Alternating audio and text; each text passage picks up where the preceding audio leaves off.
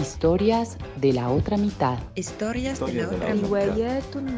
Historias de la otra mitad. Historias de la otra mitad. Historias de la otra mitad. Historias de la otra mitad. Historias de la otra mitad.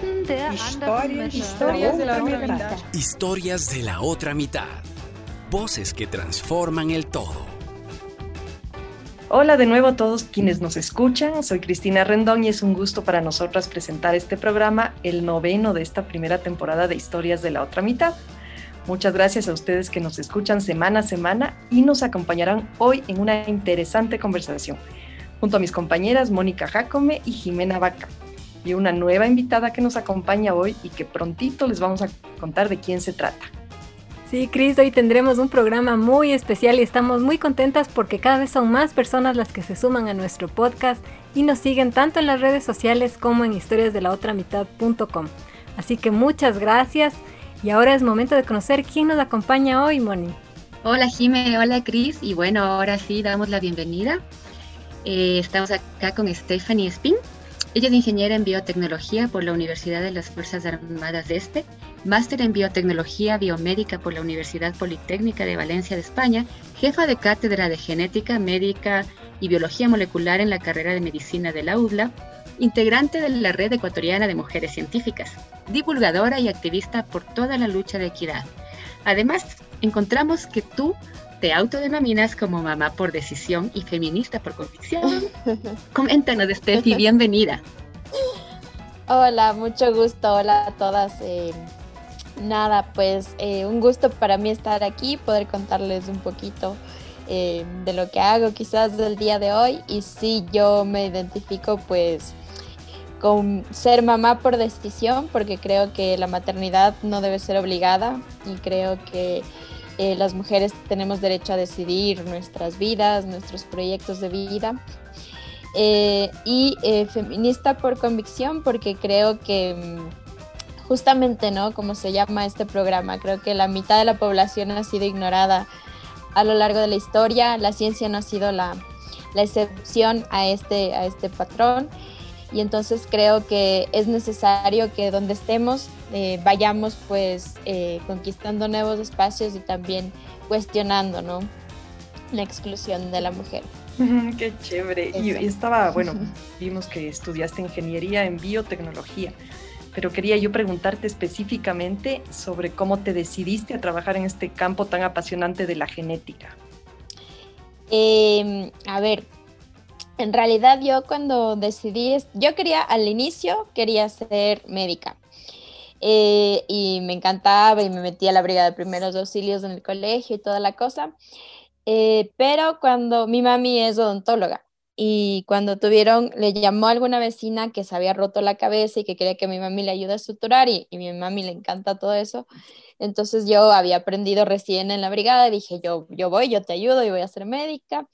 Y llegué y no pude con el charco de sangre que vi ahí y, y ahí me di cuenta que soy como muy susceptible a estas cosas. Entonces, o sea, yo si veo algún accidentado o algo, quiero ayudar, pero no puedo verlo en vivo. Entonces me entonces dije, creo que no es directamente esto, y, pero la genética siempre me llamaba la atención y eh, tuve la suerte de que en el colegio nos llevaron gratuitamente a quienes habíamos dicho que íbamos a seguir medicina a una conferencia donde estaba el señor que clonó la oveja Dolly. Mm él era Jan Wilmot y eh, yo ahí, o sea, era todo en inglés, yo no entendí casi nada, pero vi genes, farmacogenética, no sé qué, y, y me encantó.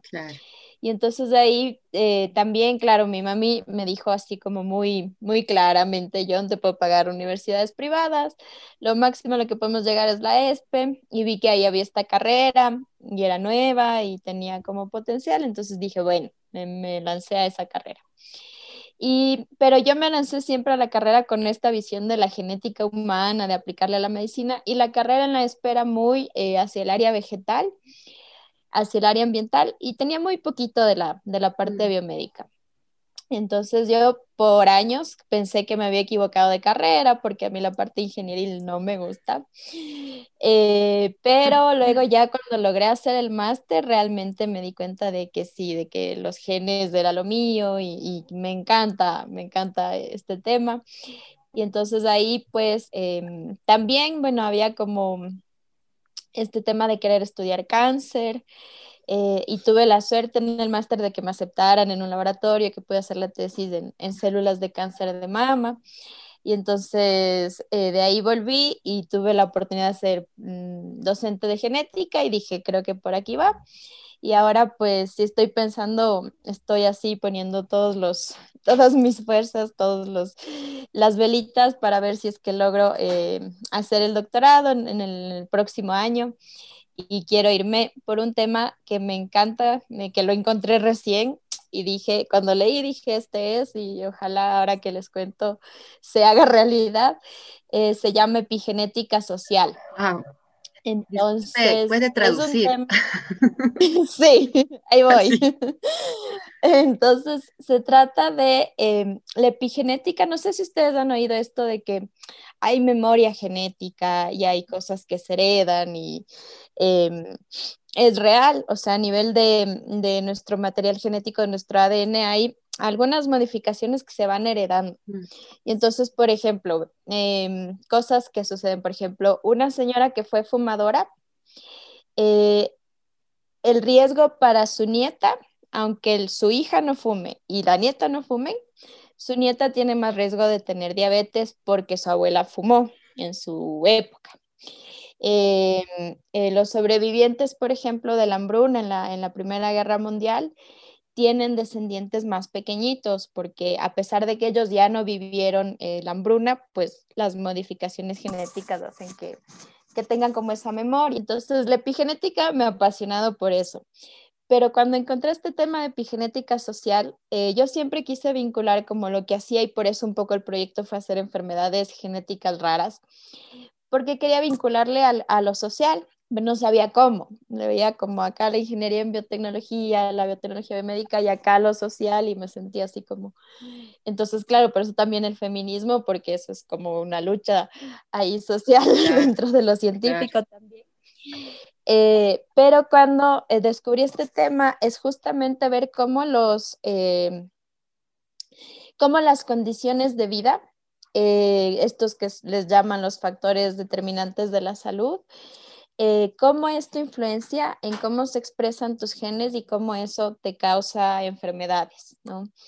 Entonces, me encanta porque es como estudiar los genes, cómo se alteran, pero también yo creo, ¿no? Ahora no sé cómo ya cómo será el, resultado de investigar, pero Em, creo que podría ser, por ejemplo, algo tan sencillo como demostrar que mm, una intervención muy simple en, la comunidad, en la salud de la gente, eh, qué sé yo, por ejemplo, el acceso a plantas o a un césped o a agua potable que muchas personas no tienen.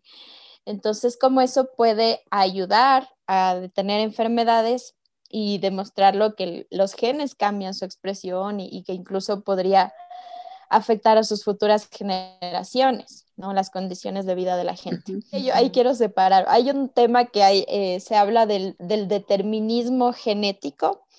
Yo no estoy a favor de eso porque es como un tema de em, un poco lo que Darwin planteaba de que digamos que hay individuos más aptos, menos aptos, y es como esto de tú ya naces así, vas a ser así y demás, eh, porque no es real, porque si bien tenemos predisposición genética, lo que favorece para que desarrollemos determinadas características es el ambiente, ¿no? Y el determinismo genético más bien ha causado eh, discriminaciones, ¿no? Se han hecho estudios así como, por ejemplo, de de decir que eh, los presos, por ejemplo, en determinada cárcel, todos tienen tal gen que, y es el gen de quienes son delincuentes. Entonces, no es real, ese era un estudio que luego fue muy, muy debatido. Entonces, no, no tanto por ahí, por el determinismo genético, sino más bien demostrar cómo este tema de que eh, las condiciones de vida influyen en, en la salud o enfermedad, que ya lo sabemos, pero también a nivel genético, como eso se, se modifica para que tú tengas determinadas enfermedades. Y entonces eh, poder evaluar eso, más o menos esa sería la idea.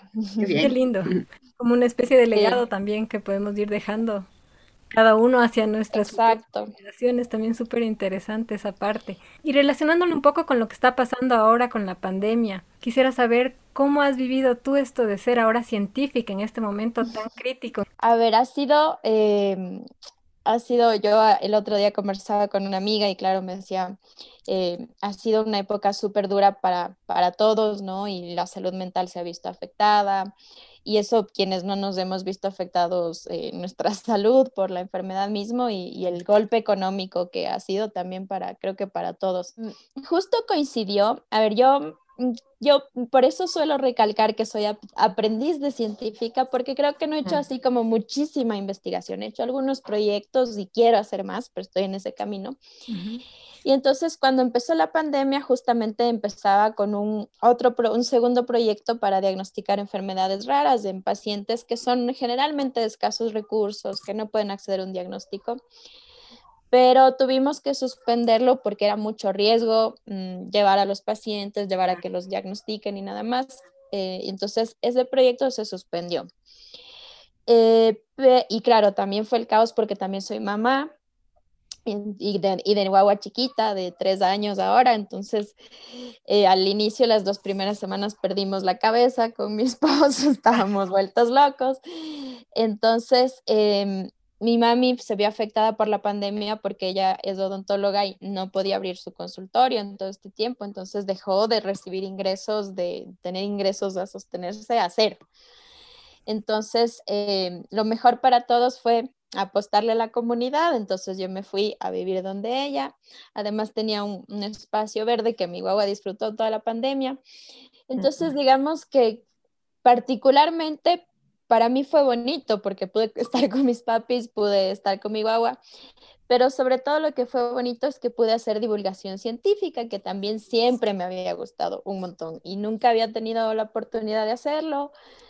Siempre miré como al mundo de la ciencia en el país como muy lejano, como, y, como que era imposible hacer escuchar la voz, pero creo que en esta, en esta temporada fue, em, no podía investigar porque estábamos todos encerrados, tenía mis clases con mis alumnos, pero no era mucho lo que yo podía hacer, digamos, ¿no? Entonces dije, la forma de ayudar es un poco ayudar a mm, a informar a la gente, porque también había mucha información falsa y demás. Entonces ahí empecé como en esto de la divulgación y ahí fui conociendo eh, más científicos y demás.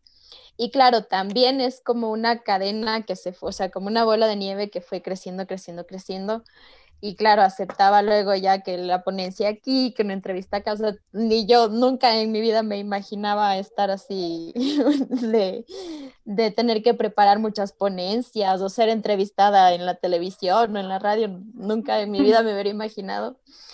Y de pronto vino esto y claro, es bonito lograr transmitir a la gente y demás, pero te puedo decir que ahora, al cabo ya de este año y también con mis proyectos personales, estoy así exhausta. Justamente ahora estaba leyendo un artículo que decía que el personal de primera línea está agotado. Claro. Pero, exacto, pero decía, o sea, yo no soy de primera línea, pero ahí justo este artículo decía, y los científicos también, porque han estado un poco tratando, o sea, nunca había leído tantos papers como en esta, en esta época de tratar de estar actualizada para ofrecer información a la gente. Y es que es una locura porque en dos semanas que no leas ya te desactualizaste porque sigue cambiando tan brutalmente. Y entonces es, es un, era un trabajo muy intenso y entonces ya a partir de desde enero he sentido como que ya estoy de bajada porque ya necesitaba parar. Y, y, sí siento que ha sido como un desgaste que pareciera que no es mucho, ¿no? Lo que se puede hacer, pero sí también te demanda estar preparándote, leyendo em, y tratar de transmitir información mm, eh, actualizada y en palabras sencillas también. Claro, para que sea comprensible. Justamente quería preguntarte por qué vías lo has hecho, Steffi, porque yo creo que desde el principio todos nos vimos en la necesidad de buscar información para enfrentar al COVID, saber cuáles eran los cuidados que debíamos tener. También ha estado el tema de las vacunas. Y en general notamos que ha existido mucha desinformación, una cantidad impresionante de noticias falsas, información falsa, también información errónea. Y creo que es ahí donde las redes pueden ser un arma de doble filo si no se busca estas fuentes fidedignas, estas fuentes confiables. Claro, y, y además y creo que además nadie es profeta en su tierra, entonces en, los chats familiares igual a mí no me creían, sino al, al, mensaje de por ahí, entonces em, sí ha sido complejo. Entonces eh, yo empecé a poner en mi muro cosas. Esto también coincidió que hace un año, en el 11 eh, de febrero, que era el Día de la Niña y la Mujer en la Ciencia, eh, yo por primera vez me habían invitado a, alguna, a una charla sobre eso y coincidí en esa charla con Claudia Segovia, que vi que le, le hicieron un podcast de ella también. Sí. Y entonces, eh, para mí fue un gusto porque ella fue mi profe cuando yo estaba mm. en la ESPE eh, yo la admiraba mucho y ella justo me daba genética, aunque ella se mm. dedicaba a la genética vegetal, pero desde ahí yo tenía mi gusto por la genética y eh, coincidimos, yo le dije, bueno, ¿qué hay que hacer para estar en REMSI? ¿Cómo creamos un nódulo en la UDLA? Y justo antes de la pandemia creamos este nodo, este nodo.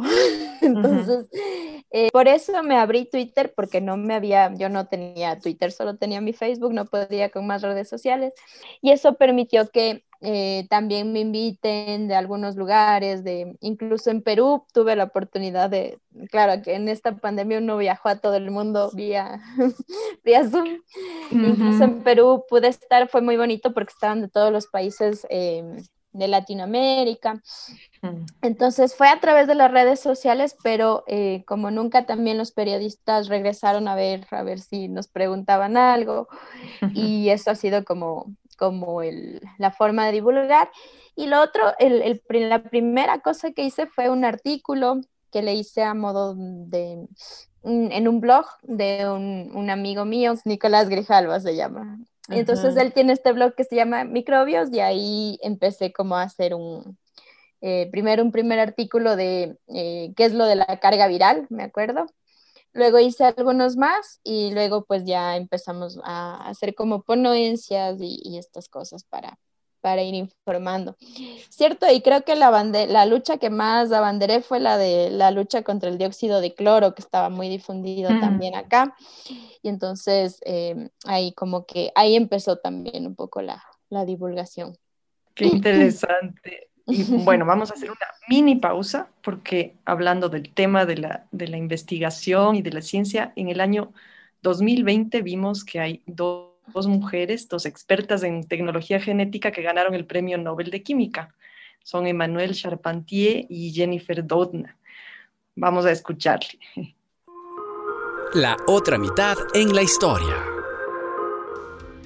The 2020 Nobel Prize in Chemistry jointly to Emmanuel Charpentier and Jennifer El 7 de octubre de 2020, las científicas Jennifer Doudna y Emmanuel Charpentier recibieron el Premio Nobel de Química por desarrollar las llamadas tijeras moleculares, una revolucionaria herramienta con la que se puede cortar con láser largas cadenas genéticas y permite a los científicos editar genes concretos para eliminar anomalías que generan enfermedades.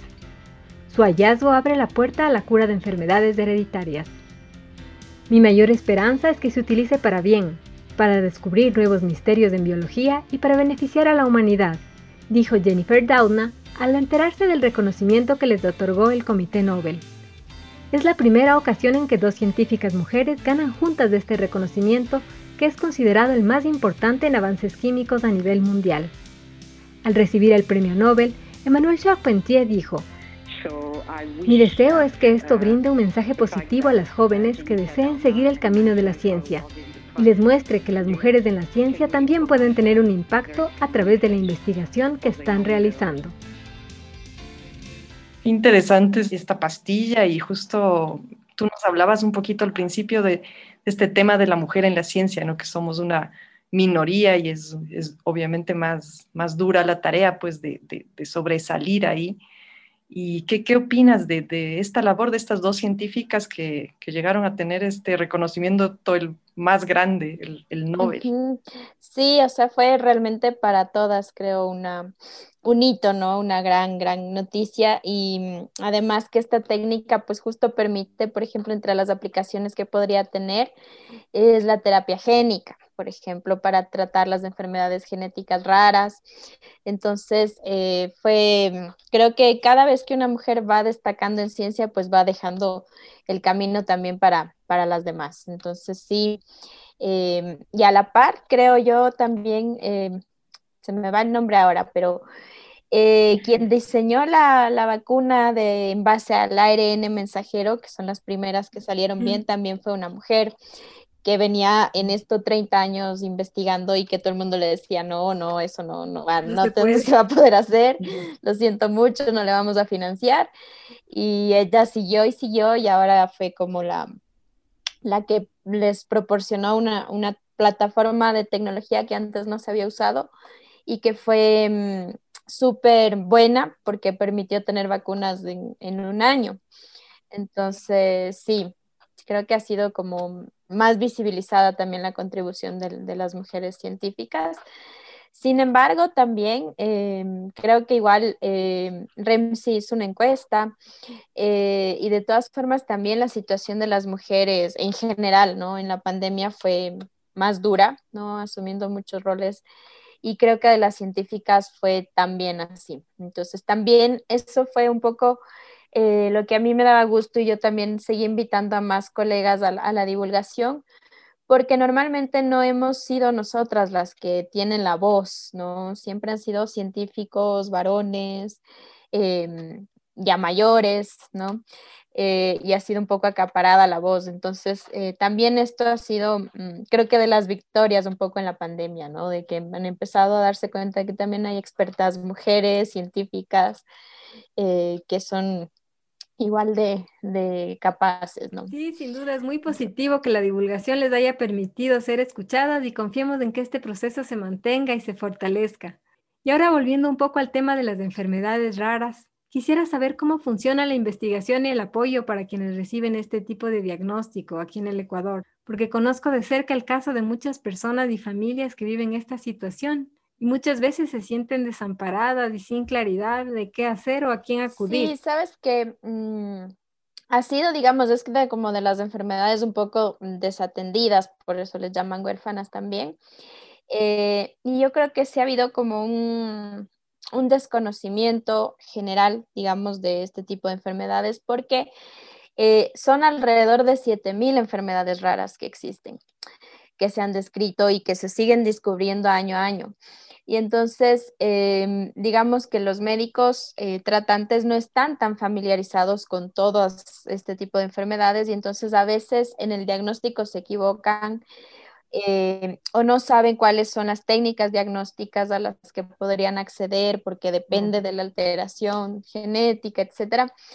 Entonces, em, se calcula que en nuestros países los pacientes, si llegan a tener un diagnóstico, eso puede tardar de 5 a 10 años. Mm. Quienes llegan a tener, y hay otros que no llegan a tener jamás el diagnóstico. Entonces, em, sí es una realidad bastante dura. Eh, y además de que, claro, como no son la mayoría de la población, pues en, temas de salud pública eh, se priorizan fármacos que son para enfermedades que son para muchas más personas. Claro, y entonces estas personas no pueden acceder a, un fármaco para su enfermedad y a veces ni siquiera al diagnóstico, eso te digo cuando les dan diagnosticado. Muchas veces lo que pasa es que como no están en posibilidad de determinar la enfermedad, hay profesionales que ponen en duda lo que está viviendo el propio paciente. Yo conozco el caso de una amiga muy querida ah. a quien le decían más o menos que era psicosomático lo que estaba experimentando. Sí, eso justo, eh, yo en el 2019 eh, pude ir al Congreso de Enfermedades Raras, del primer Congreso Internacional de Enfermedades Raras que hizo, que es FUNEDERE, que es la Fundación de Enfermedades Raras aquí. Y ahí eh, lo bonito fue que eh, llevaron a pacientes de enfermedades genéticas raras para que contaran cuáles habían sido sus experiencias y justamente la mayoría decía eso, ¿no? Que eh, a veces la gente no entiende porque si no te ve discapacitado, así visiblemente, mm. eh, piensa que incluso los papás de, de, estas chicas, estos chicos pensaban que es una vaga, no quiere estudiar, solo quiere pasar durmiendo. Y entonces no, no hay como esa conciencia. Y luego también a mí me indignó, por ejemplo, un montón cuando hubo este tema de los carnets del CONADIS, de algunos, alguna gente que se la sacó para tener carros del año y demás, porque a muchos pacientes con enfermedades genéticas raras les niegan el carnet porque les dicen que no tienen suficiente eh, invalidez o discapacidad, ajá. O no, y entonces no, les dan, exacto, no es visible para ellos, entonces no les dan y claro, hay cosas como esto que, tú comentas que son dolores, que no es que va a ser visible, pero que les, les inhabilitan. Entonces sí es una realidad muy dura. Eh, y el problema es que el diagnóstico genético a veces es, tenemos que secuenciar el gen. Entonces, aquí se, se puede hacer también, no siempre tenemos que hacer diagnóstico eh, genético, eso se puede hacer para confirmar.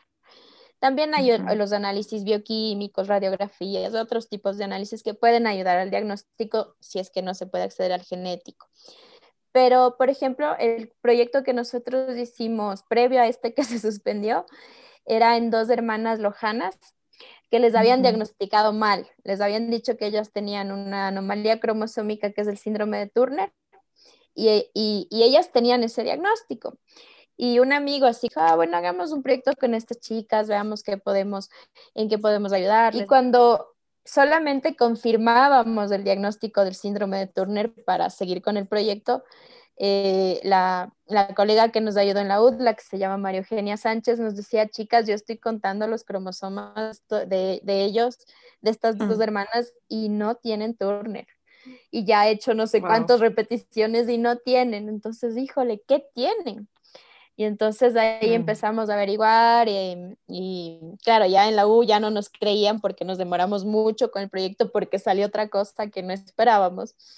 Y me acuerdo que nos dijeron así como, bueno, ya la última oportunidad que les damos es que vayan y secuencien este gen eh, que les pedimos nosotros, pero escojan un solo gen. Y no estábamos tan seguros de cuál era porque había algunos, había unos cinco posibles. Entonces fue como tratando de afinar todo, ya este, mandémoslo a secuenciar este y, y, es como ganarse la lotería porque logramos encontrar la mutación en ellas. Y es una mutación muy rara que no, no está reportada mucho a nivel mundial, pero que es curioso porque em, como que coincide eh, con ahí lo que nos dijo la mutación, bueno, era que el, el, padre y la madre tenían la mutación, heredaron a sus hijas, sus hijas tuvieron la enfermedad que era hiperplasia suprarrenal congénita eh, pero lo curioso es que nos decían que los ancestros que tienen esta mutación normalmente son de España y de Portugal. Nos decíamos un mm. poco raro de Portugal, un poco raro, pero bueno. Pero luego he estado leyendo un poco de en Loja también, no sé si ustedes han oído de estos enanitos que tienen síndrome de Larón. Eh, y ellos también la mutación, la ancestría, digamos, de dónde viene es justamente de España y de, y de, y de Portugal, y el, y el contenido genético de ellos es muy particular porque esta enfermedad del Aarón, si bien les causa esta, esta enfermedad, les protege del cáncer, ellos no desarrollan cáncer. Y además también es como que no tienen envejecimiento y es un poco esto de Loja y Vilcabamba, entonces ahí hay cosas bastante interesantes que ya cuando estudias los genes podrías seguir profundizando, ¿no? es más allá ya del diagnóstico. Y Steffi, pasando ahora ya a, otro, a otra parte de, también de tu vida, dentro de tu vida laboral, una parte importante es la academia.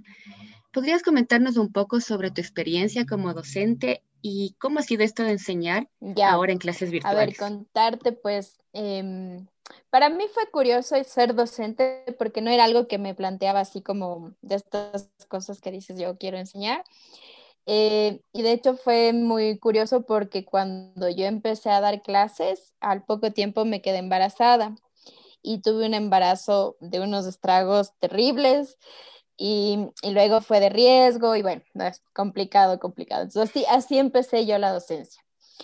Eh, y luego siempre eh, también yo tenía como muy muy claro que yo no quería la docencia que yo había tenido en la ESPE, porque así como hay lindas profes como la Clau, también tuvimos profes muy, em, muy estrictos, muy rígidos, machistas, y entonces yo no quería replicar eso. O sea, si algo tenía claro sobre la docencia es que eso no lo quería replicar.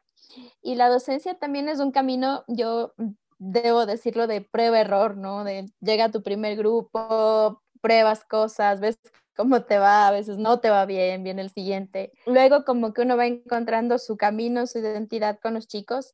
Me di cuenta de que me gusta mucho enseñar, y de ahí también viene lo de la divulgación, porque me gusta explicar, me gusta eh, tratar de que sea así como em, a veces quizás me salto cosas complejas, pero trato de darles como lo más sencillo posible, como lo más aplicado posible para que no se frustren. Y eh, en este tema de la, de, la, de la virtualidad, pues ha sido bien complejo. O sea, yo me acuerdo cuando recién nos tocó, porque hubo una primera vez que tuvimos que dar clases virtuales que fue durante el paro de octubre de 2019, mm. pero fueron un par de clases em, y, no, todavía no, no, teníamos idea de lo que era dar clases realmente en la virtualidad. Entonces, ahora que vino la pandemia, em, tuvimos que empezar y me acuerdo que todos los profes, creo yo, sin excepción, estábamos nerviosísimos de la semana previa al, al, lunes y el lunes todos nos mandábamos buenas vibras y buenas energías y demás. Yo, por ejemplo, sí soy de las que extraña el, el mm. contacto visual, el, el sí, o sea, pararme frente a ellos, caminar, sí, o sea, estar aquí ah, como que sí, y además no todos por, este tema mismo de la conexión, respetar un poco su privacidad, no les podemos eh, exigir que enciendan la cámara. Y claro, desde el tema del respeto yo, yo lo entiendo, pero en cambio es Mm, todo el tiempo estamos hablando a, letritas, a las iniciales o a las fotos. Se pierde el contacto. Se pierde visual, personal. Y claro, en el otro lado de a veces les exigimos cosas y, y, de pronto te llega un correo de profe, no pude estar en clase porque mi papá está con COVID, eh, profe, no pude mm. porque mi abuelita falleció ayer con COVID, entonces también es como saber un poco entender las, las, circunstancias, porque a veces hacemos como que la vida siguió, pero no es tanto así, o sea, estamos atravesando una pandemia que tratamos de aferrarnos a lo, a lo bueno para sobrevivir, pero es una situación bien compleja. Claro, son todos esos cambios a los que hemos tenido que irnos acoplando ahora y que ojalá ya con el pasar del tiempo y con el avance justamente de todas estas investigaciones científicas tengamos buenas noticias muy pronto. ¿Y podrías ah. contarnos un poco de tus proyectos futuros dentro de tu campo profesional? A ver, expectativas tengo ahora, pues ahora acabamos de empezar un semestre, están a la par capacitándonos en temas de educación centrada en el alumno y bueno, nuevos paradigmas, que eso también ha sido una experiencia muy bonita. Y pues mi idea es como seguir en la docencia, pero también estoy como esto apuntándole al doctorado. Entonces, em, digamos que esa es como ahora mi expectativa mayor y estoy como reuniendo mis esfuerzos en eso, estudiando para el TOEFL y, y algunas cosas ahí. Entonces, em, y luego, claro, buscando también luego becas, porque tampoco es, es fácil sin una beca pensarlo. Eh, pero yo, yo lo que siento es que para poder aportar, yo sí siento que podría quizás aprender más todavía para poder devolverle más también al país, porque mi idea sí siempre es volver. Entonces, ah, cuando pude hacer el, el máster, muchos me decían, pero no te vayas con becas en ESID porque te van a obligar a volver. Y yo no, pero es que yo sí quiero volver, o sea, para mí es como mejor si puedo volver. Entonces, esa es un poco la, la, idea ahora. Entonces, sí quiero prepararme más, aprender más, pero mi idea es volver, volver acá. Y, y bueno, tengo sueños locos, o sea, tengo sueños con una, una amiga que ella es comunicadora, es, eh, bueno, le hace a todo y, y ella me decía, pero pongámonos una fundación, tú lo que quieres. Y yo sí, como si quisiera algo social. Entonces, a mí eso me pareció bonito porque digo, es, es realmente eso, ¿no? O sea, yo sí creo que la ciencia debe estar al servicio de la gente. Entonces, ya como que a futuro sí sueño con cosas así locas, ¿no? Que saldrán, no saldrán, pero eso esperaría así como ya a futuro. Qué, chévere, Steffi, qué importante eso que estás, que estás diciendo, porque eso, la ciencia tiene que estar al servicio de la gente. Qué lindo el trabajo que haces, que es con ese propósito de, ayudar, de, descubrir soluciones. Y también qué lindo lo que acabas de decir, de yo quiero volver, parece súper importante porque creo que tenemos científicos ecuatorianos que no siempre se va a conocer su, no todo el mundo, digamos, conoce su trabajo, pero creo que, que se hacen así aportes importantes como lo que ustedes están haciendo. Así que gracias por compartir y eh, todos estos detalles de tu vida y de tu trabajo. Y ahora te vamos a, te vamos a hacer un pequeño cuestionario que es el, siempre el final de nuestro programa. Qué nervios. Tipo, es como un test psicológico. No, no es, es un test psicológico divertido. Cuestionario Flash. Pero la idea un poco es, es decirte una palabra y que tú nos contestes ojalá con una palabra también lo primero que se te venga a la mente. Por ejemplo, empezaríamos con la palabra vida. Color. Realización. Felicidad. Conocimiento. Servicio. Pasión. Luz. Investigación. Curiosidad. Arte. Sublime. Futuro. Esperanza. Verdad. Dura. Historias de la otra mitad. Ay, no, lo tengo que decir en una palabra. Puede ser en una frase cortita. Em, que se escuche también, ¿no? Nuestra voz, que, que, que sigamos por, por esa equidad. Qué hermoso, Steffi. Eso es exactamente lo que buscamos con el podcast, que se escuche, que las voces estén aquí presentes, vivas, compartiendo sus historias. Me encantó escuchar tu sentir de que la ciencia debe estar al servicio de la gente. Creo que eso es algo de lo que hemos sido testigos en esta pandemia, porque hay muchísima gente valiente y con gran vocación que está trabajando incansablemente tanto en primera línea exponiendo su vida a diario como en el área de investigación científica. Creo que es algo que debemos agradecer y valorar, sobre todo actuando responsablemente frente a la pandemia para que todo este esfuerzo sea retribuido. Qué bueno que tú tengas ese interés por humanizar la ciencia y estoy segura de que muy pronto vas a tener esa fundación que te estás proponiendo. Gracias, gracias. Un millón de gracias de nuevo. Incluso los deditos. Muchas gracias, Steffi. Te invitamos a, a ti y a todos nuestros oyentes que sigan y nos escuchen en Apple Podcasts, en Anchor, Spotify que igual estamos gustosos de que nos busquen en nuestras redes como Historias de la Otra Mitad. Estamos en Facebook, en, Instagram. y también, bueno, pueden escribirnos. Nos encanta recibir los comentarios y sus feedback a nuestra página web historiasdelaotramitad.com. Historias de la Otra Mitad. Voces que transforman el todo. Historias de la otra mitad. Historias de la otra mitad. Historias de la otra mitad. Historias de la otra mitad. Historias de la otra mitad. Historias de la otra mitad. Historias de la otra mitad agradece el apoyo de Asociación Humboldt. CRM Representaciones.